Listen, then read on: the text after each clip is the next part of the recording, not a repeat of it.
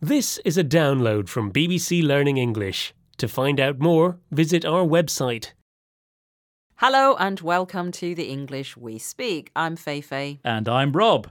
Hey, Feifei, someone told me that you've been baking. Yes, I have.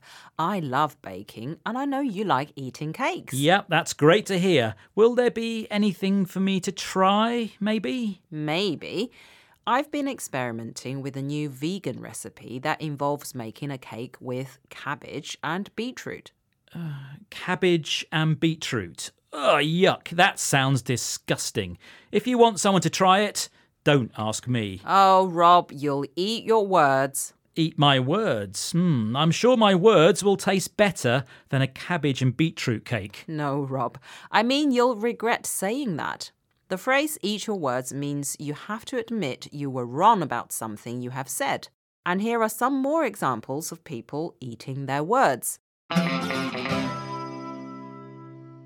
You said my coffee business wouldn't work, but you'll have to eat your words. It's been a huge success. Despite what I said, I'll have to eat my words because my sister is now happily married to her first boyfriend. You said I'd fail the exam, but I ended up with an A plus. You'll have to eat your words now.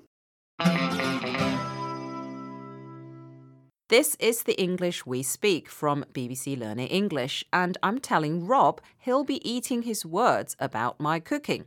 The phrase means to admit you're wrong about something you have said. So, Rob, how about trying my cake before you decide you don't like it? Oh, okay, Feifei, but I know I won't like it. Here, try this. Mmm.